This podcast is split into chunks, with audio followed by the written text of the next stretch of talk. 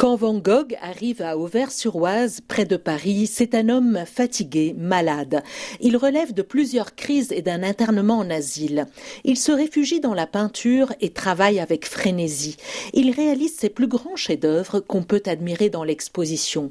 Le portrait du docteur Gachet, son médecin et ami, l'église d'Auvers ou le champ au corbeau. Le paysage est d'ailleurs au cœur de son travail. Emmanuel Coquery, commissaire. C'est un peintre de la nature, un peintre du motif il va sur les lieux, il peint pas dans un studio. C'est des paysages, il n'y a pas de forêt sauvage, c'est que des paysages euh, cultivés, euh, de céréales, de cultures maraîchères, etc.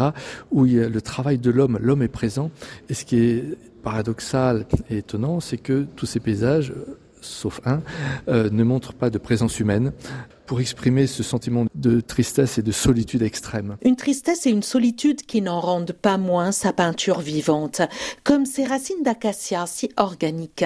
C'est le dernier tableau de l'artiste, peint le matin même de son suicide. C'est un tableau qui parle d'enracinement, un moment où euh, il choisit de se tuer.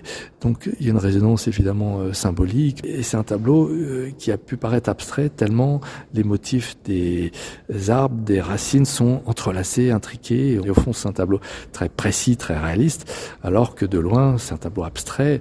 Mais c'est un tableau testament. et il s'est pas tué d'un coup d'impulsion folle et, et non maîtrisée. Tout ça a été très méditer et le lien entre ce tableau et la mort est vraiment euh, fondamental. Van Gogh aura peint jusqu'au bout et ces deux derniers mois révèlent son combat pour la peinture.